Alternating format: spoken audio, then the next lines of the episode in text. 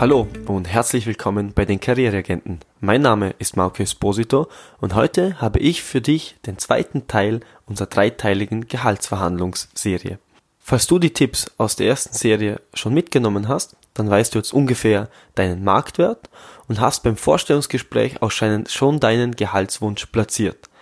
Falls du dies noch nicht weißt, dann findest du die Folge etwas weiter unten. Kommen wir nun zu dem spannenden Teil, wenn es wirklich um die Gehaltsverhandlung beim Einstellungsgespräch geht.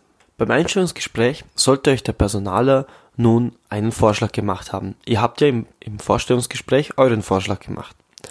Jetzt steht hier eine nackige Zahl, mit der ihr die nun entweder akzeptieren könnt oder ihr versucht durch gewisse Tipps und Tricks euch hier einen Vorsprung zu verschaffen.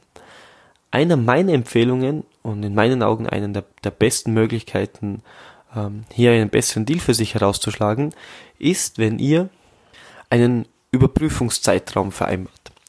Das heißt, ihr habt euch ja beim Vorstellungsgespräch festgesetzt, ein, nur unter einer gewissen Summe oder einem gewissen Wert ähm, diesen Job anzunehmen. Dieser sollte natürlich eingehalten werden. Aber ihr könnt natürlich auch genau diesen Wert erzielen und dem Personaler dann sagen, dass ihr im Zeitraum von drei, sechs oder neun Monate anhand gewisser Ziele, die euch das Unternehmen geben soll, überprüft werden möchtet. Das heißt, ihr steigt also mit dem niedrigeren Gehalt ein, mit der Bedingung, dass ihr nach sechs oder neun Monate wieder ein Gespräch mit dem Personaler vereinbart oder mit eurem Chef, mit dem Vorgesetzten und dann anhand eurer Ziele, die ihr erreicht habt oder nicht erreicht habt, eine Gehaltserhöhung bekommt oder nochmals ein paar Monate warten müsst. Der Idealfall ist natürlich, dass ihr diese Ziele erreicht habt und dann auch die Möglichkeit habt, einen fix vereinbarten Betrag dann zu verdienen. Daher lohnt es sich hier manchmal am Anfang etwas weniger zu, zu bekommen und dafür dann aber auf die lange Sicht mehr herauszuschlagen. Ein kurzes Beispiel. Eure Mindestgrenze waren 2500 Euro brutto. Der Personaler sagt, ihr bekommt euch auch genau diese Summe. Ihr akzeptiert diese, diese, diesen Gehalt oder diesen Lohn mit der Bedingung, dass ihr nach sechs Monaten folgende Punkte erfüllt habt. Die soll euch, die könnt ihr zusammen mit dem Personal erarbeiten. Und wenn ihr diese dann erfüllt habt, dann wollt ihr mindestens 3200 Euro brutto verdienen. Obwohl als Beispiel das maximal geforderte Gehalt vom Personal bei 3000 Euro brutto gelegen ist.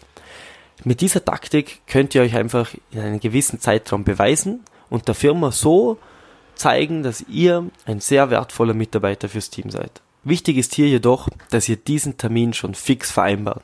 Sprich, ihr beginnt am 1. Jänner, dann wollt ihr am 1.